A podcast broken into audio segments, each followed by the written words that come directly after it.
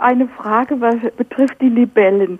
Und zwar habe ich beobachtet, ich hatte einen kleinen oder habe einen kleinen Teich im Garten und der war zwei Jahre leer, weil der irgendwie wieder hergerichtet werden musste. Und kaum war das Wasser drin, waren die Libellen wieder da.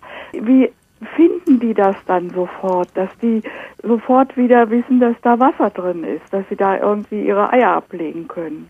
Ja, die Libellen haben ganz hervorragende Augen.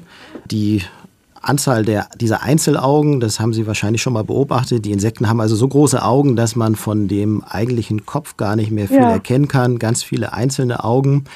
Und äh, dann kommt noch dazu, dass sie sehr gute Flieger sind, dass sie also regelmäßig weite Strecken abdecken können. Und bei den Weibchen ist es so, dass sie eigentlich immer auf der Suche nach, nach geeigneten Ablageflächen für die, für die Eier sind. Und die können ah. dann diese Spiegelung der Wasseroberfläche ah. erkennen. Es gibt sogar manchmal Fälle, wo Libellen von irgendwelchen großen Planen, die irgendwo ausgerollt werden, sozusagen in die Irre geleitet werden, die dann denken, dass hier Wasseroberflächen sind. Also mhm. Also die können sich an dieser Spiegelung der Wasseroberfläche orientieren und können dann auch an geeigneten Pflanzen, also viele Libellen, die legen ihre Eier nicht einfach so in das Wasser ab, sondern an Wasserpflanzen, die sich da befinden.